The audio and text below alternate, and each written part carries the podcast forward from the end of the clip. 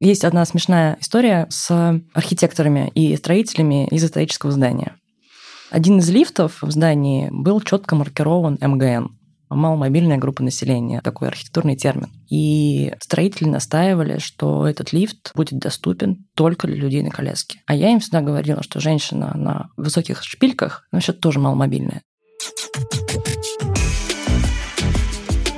Привет из Политехнического музея. С вами большая аудитория. Это подкаст об истории, настоящем и будущем главного научно-технического музея страны. Я Константин Фурсов, социолог и заместитель директора Политехнического музея по науке и образованию. Я Алиса Иваницкая, научная журналистка, сценаристка Политехнического музея. И с нами сегодня Вера Морозова, я руководитель Центра по работе с посетителями в Политехническом музее. Меня зовут Аня Галанина, я заместитель руководителя Центра по работе с посетителями Политехнического музея. Мы говорим про музей людей, и сегодня мы говорим про людей, которые приходят в музей. Ну что, поехали? Поехали. Поехали. Да. Вопрос... Ну, собственно, что такое посетительский опыт? С точки зрения идеи, посетительский опыт — это довольно простая штука. Это идея создать гармоничное пространство, гармоничную среду для разных людей. И в этой среде люди должны увидеть себя, увидеть, что музей сделал что-то именно для него. И каждому человеку в музее должно быть комфортно, приятно, и он не должен испытывать каких-то затруднений, сложностей а, и чувствовать себя безопасно. Но с точки зрения реализации посетительского опыта, это, наоборот, очень сложно, потому что, чтобы создать такую среду, специалисты должны быть профессионалами или чуть-чуть профессионалами в очень многих областях, начиная от э, знания строительных терминов, умения читать чертежей, заканчивая знанием э, правил верстки, или оформление текстов, должны уметь общаться с разными людьми на равных. И для всего этого нужен на самом деле очень сильно развитый эмоциональный интеллект. Но, как мне Аня все время говорит, на самом деле все. Посетительский опыт — это про любовь к людям. Специалист по посетительскому опыту должен быть таким мастером, да, а, на все руки, а еще мастером эмоционального интеллекта, мастером общения, потому что люди очень разные, и мы не знаем, кто придет в музей.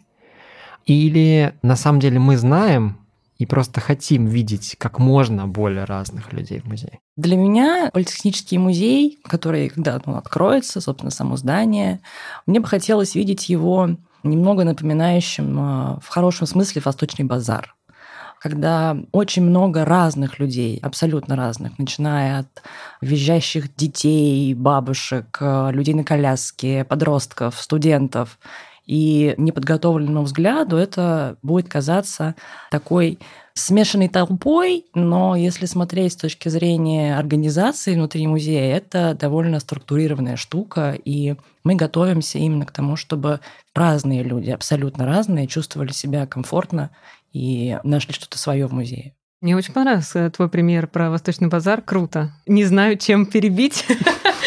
Но если говорить образами, это, наверное, какая-то палитра, которая содержит в себе много разных красок, которые могут перемешиваться и так далее, потому что когда мы смотрим на разных посетителей, мы понимаем, что они, помимо того, что могут относиться ну, к какой-либо группе, ну, например, школьники, они могут быть абсолютно разными внутри своей группы, разбираться в науке, хотеть э, принять участие в каких-нибудь мастер-классах и лабораториях. Это могут быть те же самые школьники, но они просто пришли, потому что им сказали прийти, например. Вот. И их мы тоже хотим заинтересовывать и хотим создавать музей для тех, кто там оказался, например, случайно. А у меня сразу вопрос. Вот мы только что многорукого Шиву нарисовали в виде специалиста по посетительскому опыту и описали достаточно идеалистическую, на мой взгляд, картину желания. Это вообще достижимо? Мы к этому стремимся. Это путь. Посетительский опыт — это путь. Таков путь на самом деле. И знать сразу, что нужно делать для того, чтобы посетительский опыт работал в музее или, или не в музее, просто на какой-нибудь другой культурной институции, невозможно. И одной из важных частей посетительского опыта являются исследования. Всегда мы что-то придумываем, чаще всего, на самом деле, в своей голове и считаем, что если мы классно постараемся, значит, получится классно. Но как раз специалист по потребительскому опыту должен быть готов к тому, что он ошибся, и постоянно проверять себя, получилось ли у него создать ту самую комфортную среду для всех людей, и воспринимать свои ошибки позитивно и учиться на них. Поэтому, ну, конечно, сразу посетительский опыт не построишь, сразу идеальной картины мира не будет, и мы только еще, наверное, даже в начале пути этого. Это правда. А еще, когда мы идем по этому пути, этот путь может меняться. То есть вот эта идеальная картинка, она также может достраиваться, и те же самые посетители могут говорить, а сейчас, вот в следующем году, нам нужно другое. Ребята, вы готовы к такому? Мы готовы. Вот. А мы такие, ой, что же делать? Нужно строить все немножко заново и пересобирать эту программу. Так что да, это такой путь, где нужно быть гибким. И а, если привести пример а, быстрого резкого изменения посетительского опыта, это наша пандемия, которая всех нас затронула, да, случилась резко внезапно, мы к ней никто не готовился, но нам с точки зрения опыта человека а, и в цифровом посещении музея, и потом уже в физическом, пришлось очень быстро перестраиваться, перестраивать и программы, и сервисы для людей, чтобы людям все равно было несложно пользоваться продуктами музея. Давайте приземлим. Предположим, я пришел на одну из выставок Политехнического музея, которые у нас сейчас идут на внешних площадках, купил билет в кассе и захожу на экспозицию. Где начинается, в какой момент начинается для меня опыт с музеем? Я уже пропустила, да? Я забежала слишком. Нет, нет, э, вопрос очень правильный. Э, и вовремя посетительский опыт начинается задолго до того, когда человек впервые перешагнул порог музея. Его опыт начинается с момента, когда человек узнает о выставке вообще. То есть мы внутри музея делим опыт посетителя на три части. Это так называемый превизит, все, что происходит с человеком до его физического посещения. Визит – это то, что происходит с человеком внутри музея. И поствизит – все, что происходит с человеком после, потому что так или иначе опыт э, человека продолжается. У него есть какие-то впечатления, он хочет ими поделиться, или дать какую-то обратную связь. И это тоже опыт. Поэтому ответ на твой вопрос, твой опыт как посетителя начнется с прочтения анонса или в ВКонтакте ты увидишь э, пост о выставке, и тогда начнется твой опыт. Этот подкаст — часть обширной программы празднования 150-летия Политехнического музея. Подписывайтесь на наши соцсети, чтобы быть в курсе всех новостей. Ссылки в описании. Вы говорили, что у вас уже есть определенные исследования, либо музей их делал, либо коллеги наши их делали. Вот какие аудитории сейчас вы видите и в какие целитесь? Вот буквально недавно у нас прошла выставка «Дом быта» в Музее Москвы. И если спросить, например, наших сотрудников, кого чаще вы видите на этой выставке, они скажут, что это в основном люди третьего возраста, это пожилые люди, семьи и также школьной группы, когда был май, и э, школьные группы могли приходить организованно и узнавать, ой, а что это такое? Я никогда в жизни не видел там э, таких приборов и таких вообще бытовых штук. У меня вообще там супер умный дом. Я не знаю, что значит там, например, ручная Ледник. кофемолка, например. Ледник еще там есть. Да, да, да, да, да, это вообще для них удивление особенное. А пожилые люди приходят на выставку поностальгировать. Поностальгировать, да.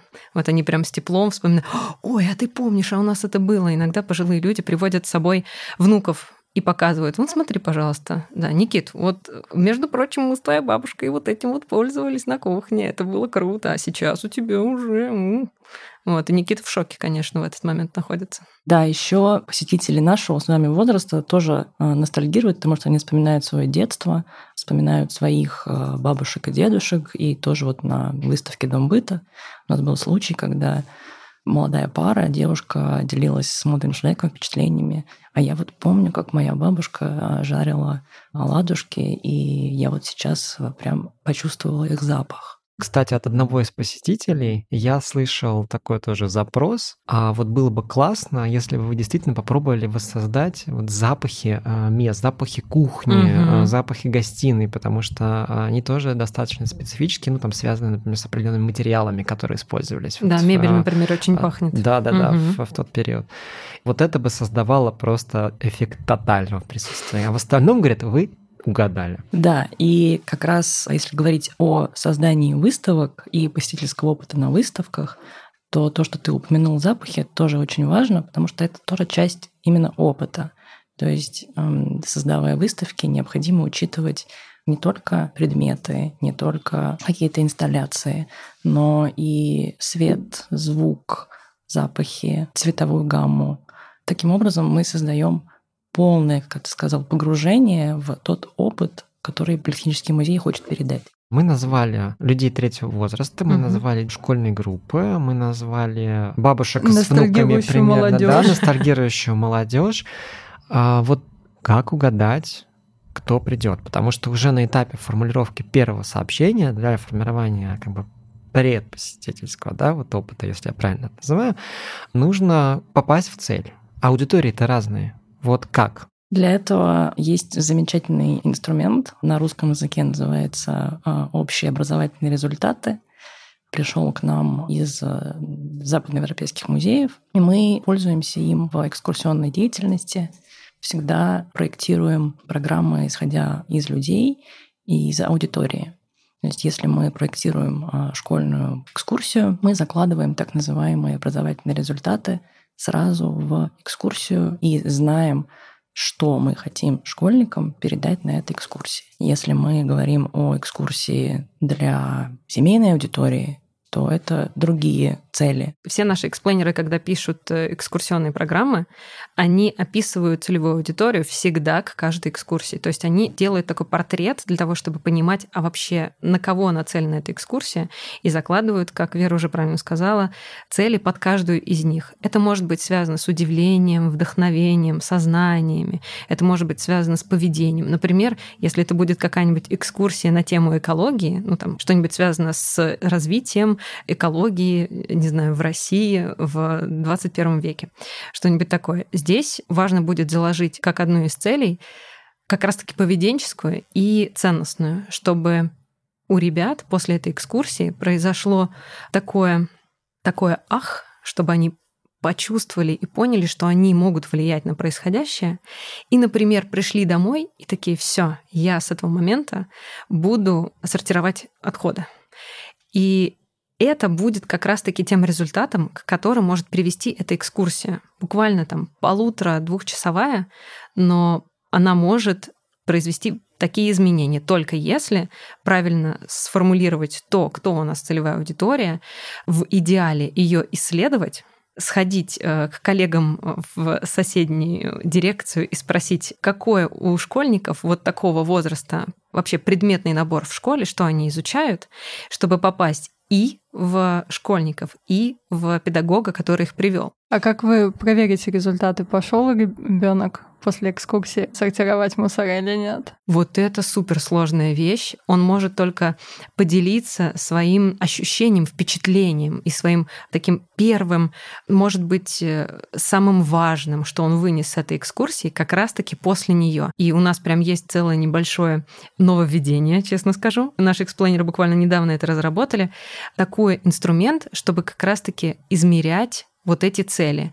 И ребята прямо на месте после экскурсии клеят, ну там очень простой инструмент, они клеят разноцветные наклеечки на места, что действительно их больше всего впечатлило, вдохновило и увлекло в этом. То есть получил я новые знания, я вдохновился, я хочу сделать какое-то действие. И они объясняют это, что, какое действие и так далее. Вот потом сейчас все эти результаты сводятся. Правильно ли я поняла, когда мы говорим про эти вещи, все равно музей — это среда для неформального образования, во-первых, во-первых. Абсолютно точно. Это то, что я услышала, да. Но, во-вторых, это все равно какая-то образовательная среда, и есть э, ощущение, что несмотря на то, что мы как будто бы в музее пытаемся сделать более горизонтальный подход, и вы говорили, Вера, о том, чтобы говорить на равных, Угу. Есть такое ощущение, что все равно ты приходишь в институцию, там тебя обрабатывают. Вот есть ответ. На самом деле Политехнический музей придерживается конструктивистской теории обучения.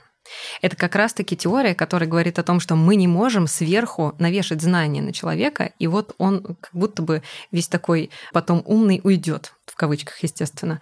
Это теория о том, чтобы создавать среду, в которой либо обучающиеся, либо посетители сами получают опыт в этой среде с удовольствием. Вот мы про что. И как раз-таки про горизонтальность. Мне так понравилось, как ты произнесла слово «удовольствие». Я с удовольствием произнесла слово «с удовольствием», получается. Но еще важно про образование сказать, что так как мы все-таки музей науки, один из эм, принципов и методов, которые мы хотели бы показать нашим посетителям, это научный метод познания мира, что через эм, опыты, исследования самостоятельно можно делать э, удивительные открытия, можно учиться, узнавать новое. И одна из главных задач Политехнического музея — это вдохновить посетителя на самообразование, чтобы человек дальше, уйдя из музея, продолжал изучать науку, в разных ее аспектах. Сколько у эксплейнера, который готовится вот сейчас выходить уже с экскурсионной программой, сколько у него обычно в арсенале с собой запас вот таких вот сценариев? Не скажу, что есть... 5-10 ага. штук. Угу. Не скажу, что есть какой-то прям запас на каждую аудиторию специализированный сценарий. Вот. Есть некий сценарий, в котором есть места для набора инструментов. То есть наши эксплейнеры здесь берут своими софт-скиллами, и могут э, адаптировать на месте для аудитории тот контент, который они собрали, ту экскурсию, которую они сделали. Потому что иногда они, например, могут выйти на площадку, поработать э, на месте, а потом у них сборная экскурсия. И туда может прийти абсолютно разная аудитория. Это могут быть люди, которые действительно там, не знаю, живут в одном районе, собрались и пришли. Это могут быть друзья, это может быть семья, это могут быть вообще просто набор разных людей. Кто-то пришел в паре, кто-то пришел один. И здесь невозможно держать под рукой один из там условно 30 э, сценариев и в него подглядывать. Вот поэтому они адаптируются на местности. Но, конечно, смотрят, кто к ним пришел, и самое важное, что наш explainer всегда находится в процессе диалога. То есть это не лекционная подача материала, как это часто принято. Вот, и как раз-таки они общаются с посетителями, отталкиваются от их опыта. Потому что если они, окей, ну они увидели, что это за аудитория, но если они с ней не поговорят, они же не поймут, кто они на самом деле. Это здорово. Я вспоминаю, на самом деле, у нас была такая выставка, одна из э, первых после длительного перерыва. Наука — это красиво на ВДНХ, угу. и мы попали как раз раз вот на открытие, и кого-то ждали. И я стоял, значит, и смотрел на очередную красивую фотографию микрообъекта, и ко мне подходит э, человек и говорит, вы понимаете, что это? Я начинаю, вы знаете, там вообще написано, но мне кажется, что нет. Кажется, это похоже там вот на какую-то там маленькую планетку или там молекулу. Да, а мне кажется, значит, что это похоже там на что-то еще. И тут я понимаю, что мы, а, мы уже все, мы уже разговариваем, угу. и потом он начинает аккуратно-аккуратно значит, мне рассказывать, что же там на самом деле изображено. А, это... это было круто. Это был твой первый опыт? Это был мой первый опыт, э, посетительский опыт, э, да, и опыт взаимодействия с explainer ом. И мы плавно подошли к explainer ам. Да, mm-hmm. вот э, давайте все таки объясним, что же это такое, потому что, ну, и, там, не знаю, приходишь в другую институцию, тот же ГЭС-2, там медиатор, на тебя как будто бы с похожей функцией напрыгивают. Приходишь в другой музей, там экскурсовод, а здесь explainer. Я запуталась в этой музейной, честно говоря, терминологии. Explainer пришел пришел к нам на самом деле из э, Лондонского музея, и это, по сути, научный коммуникатор. Это человек, обладающий определенным количеством софт и hard skill ов, которым Политехнический музей его научил. И explainer объясняет доступным языком посетителю, разному посетителю, разного возраста, разного социального положения, с разным бэкграундом, что такое наука и что она недалекая она близкая и доступная каждому человеку. И очень важно при работе эксплейнера, как уже сказала Аня, постоянно соотносить опыт человека, который стоит перед тобой, с научными знаниями, научными терминами, чтобы сложные научные факты объяснять простым, доступным языком.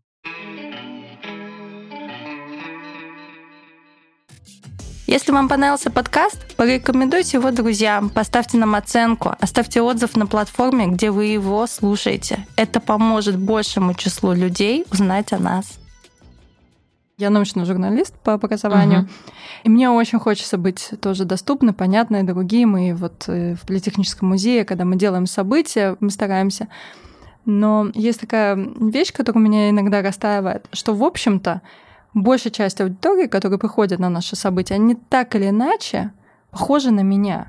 Не знаю, то ли потому, что я и сценарист и пишу эти события, но у меня иногда возникает ощущение, что чтобы действительно со всеми аудиториями говорить, нужно как будто бы и быть сразу, ну, то есть это невозможно. Вот кто ваши эксплейнеры, насколько там разнообразно по демографическим, не знаю, характеристикам, по опыту, может быть? У нас полная diversity. У и нас... инклюзия, да? А, вот, кстати, не скажу, что да в этом месте, но diversity точно есть. У нас э, есть эксплейнеры и девушки, и мужчины, и, значит, те, кто увлекается химией, те, кто занимается какими-то экологическими вопросами. Есть те, кто проходил практику в университете, обнимаясь с медведями. То есть, ну, там абсолютно разные у нас ребята и разного возраста, кстати. Вот, есть и третьего возраста explainer ы. Вот, поэтому я думаю, как раз наш такой классный разный набор explainer ов, они друг другу помогают этим самым, потому что они постоянно обмениваются опытом и опытом общения с посетителями и своим.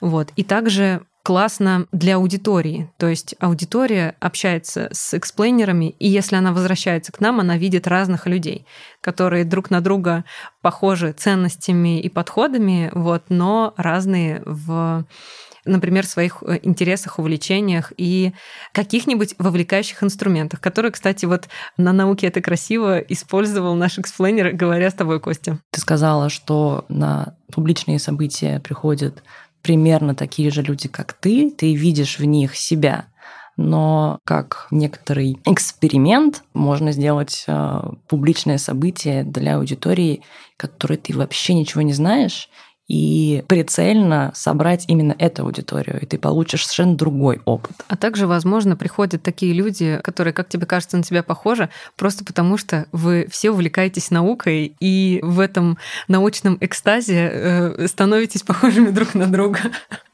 Вот у меня как раз вопрос про это созрел есть мнение, что про науку должен рассказывать человек, который как минимум да, ей интересуется, а лучше, чтобы э, у него или у нее, или там, я не знаю, кто еще может быть э, эксплойнером или коммуникатором, в идеале была бы какая-то научная база хотя бы какое-то базовое э, научное, может быть, образование. И желательно еще, естественно, научное. Настолько это строгое требование по отношению к эксплайнерам. Совсем нет. Ребята, которые у нас увлекаются наукой, а это все ребята, которые увлекаются наукой так или иначе, у них есть замечательный быстрый доступ к научным консультантам Политехнического музея. Поэтому они могут всегда задать вопрос, они моментально отвечают, например, где-нибудь в чате такой, вот сейчас посетитель мне задал такой вопрос, честно говоря, я пока не знаю, как ответить, но они, например, начинают разговаривать на эту тему или говорят, я к вам вернусь, сейчас я задам вопрос специалисту, возвращаются и отвечают, собственно, научно достоверно.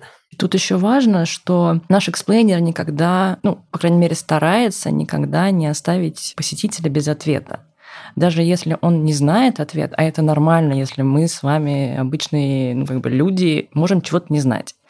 Он скажет честно об этом посетителю, сейчас я не могу вам ответить, а я спрошу, и если, например, explainer не смог получить быстрый ответ, да, в идеале это спросить у посетителя контакты, если он согласится их дать, то отправить ему ответ после. И это нормальная наша практика, так и происходит. Это очень интересная практика, потому что не приходилось. Обычно, когда попадаешь в музей, тебе кажется, что вот человек, который с тобой общается, он все знает. Даже бывает такое, что пытается тебе это продемонстрировать. Политехнический музей у нас придерживается принципа научной достоверности, поэтому все эксплейнеры точно знают, что выдумывать это не ок. Я тоже вот пока слушаю, вспоминаю свой музейный опыт. Он был очень разнообразный, в том числе там в России, не в России, в разных местах. И у меня э, в музей я хожу давно, я посетитель со стажем с детства, точно больше 20 лет это все делаю. И у меня есть все-таки ощущение, что что-то изменилось. Что гораздо реже я теперь слышу экспонаты руками не трогать, за стены, пожалуйста, не хвататься, место приветствия условно.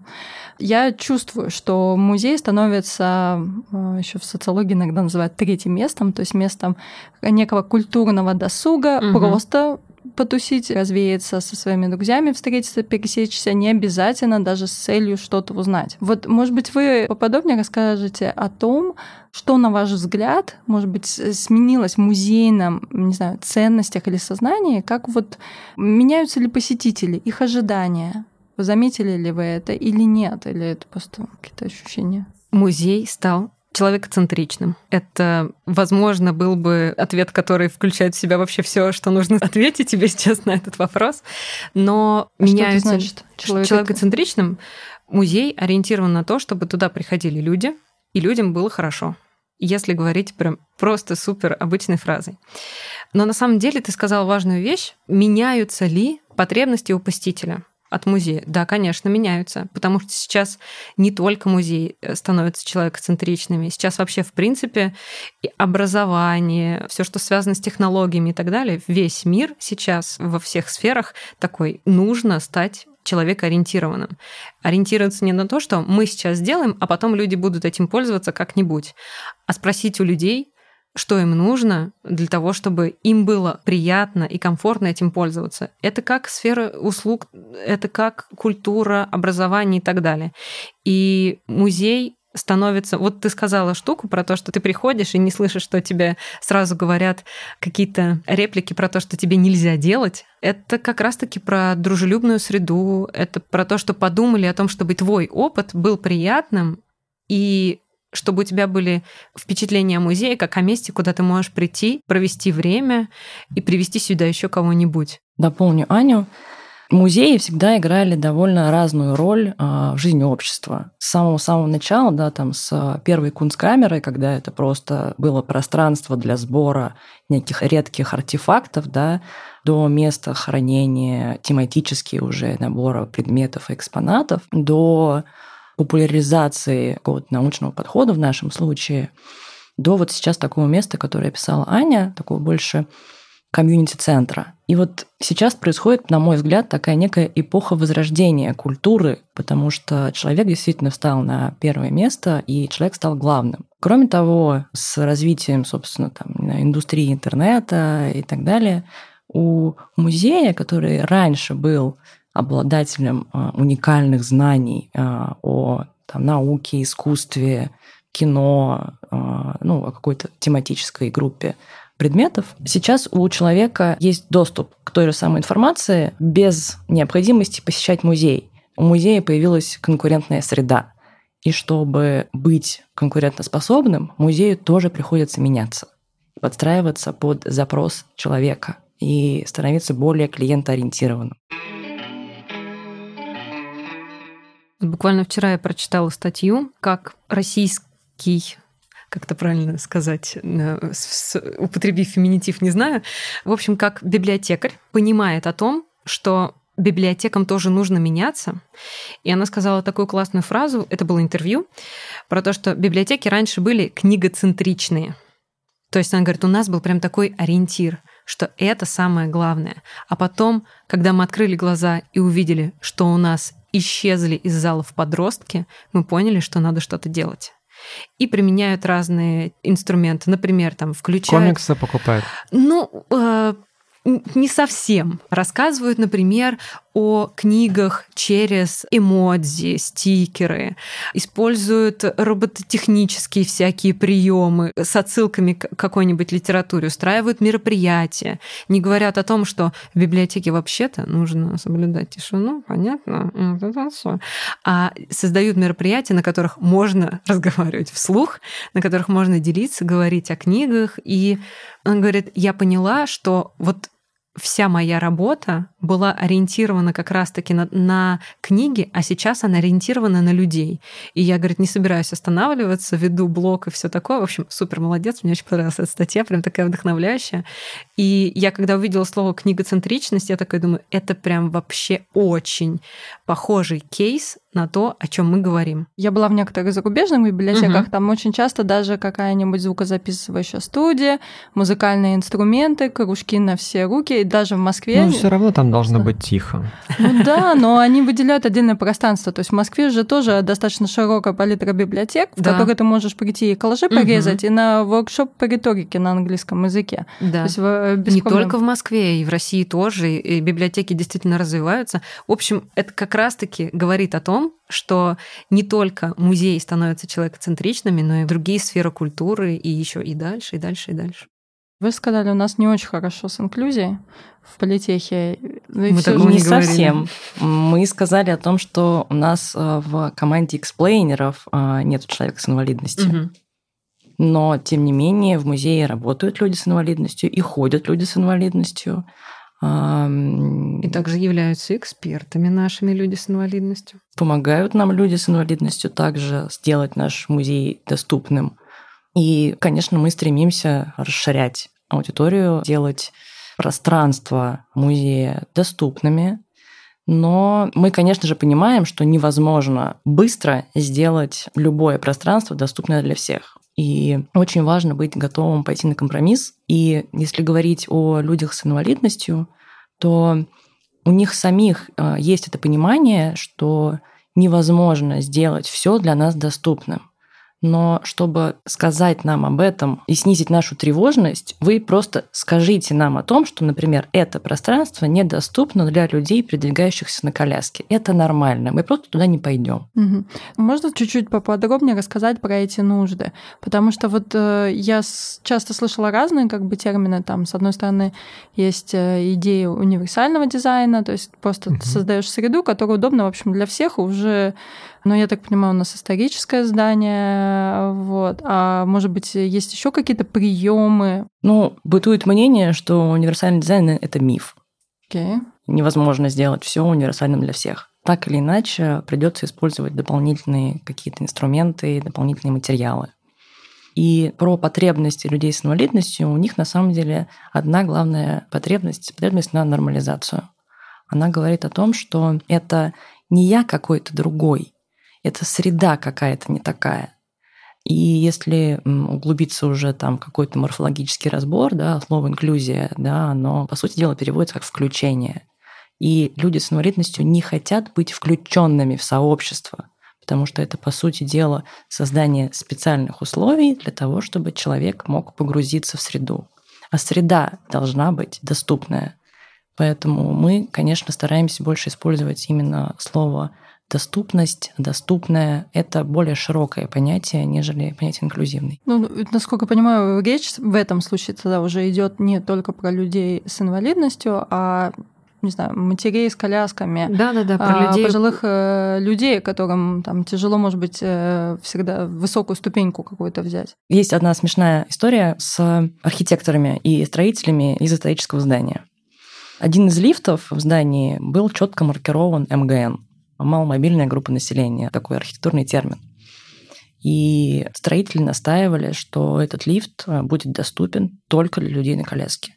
А я им всегда говорила, что женщина на высоких шпильках, ну, вообще тоже маломобильная. И повторяя такие вещи и говоря о том, что не только людям, у которых есть медицинский статус инвалид, говоря о том, что разные люди могут испытывать э, разные потребности и повторяя и повторяя это, а, получается менять общество. То есть это все-таки скорее следствие вот этого общего ориентира на человекоцентричность, чем какая-то третья миссия условно. Я бы не стала разделять это на миссии, потому что если говорить, а, что для людей с инвалидностью мы делаем как бы одно, а для других людей мы делаем другое, это как бы некая сегрегация. Ты либо сегрегируешь одних, либо сегрегируешь других. А все люди, они в первую очередь люди. И резюмируя нашу беседу, мне хочется задать все таки наверное, какой-то финализирующий вопрос. Во-первых, музей это для кого? И для кого, как вы думаете, он будет в будущем? К чему вы готовитесь? Ну, тут один простой ответ. Музей, он для, для людей, для всех.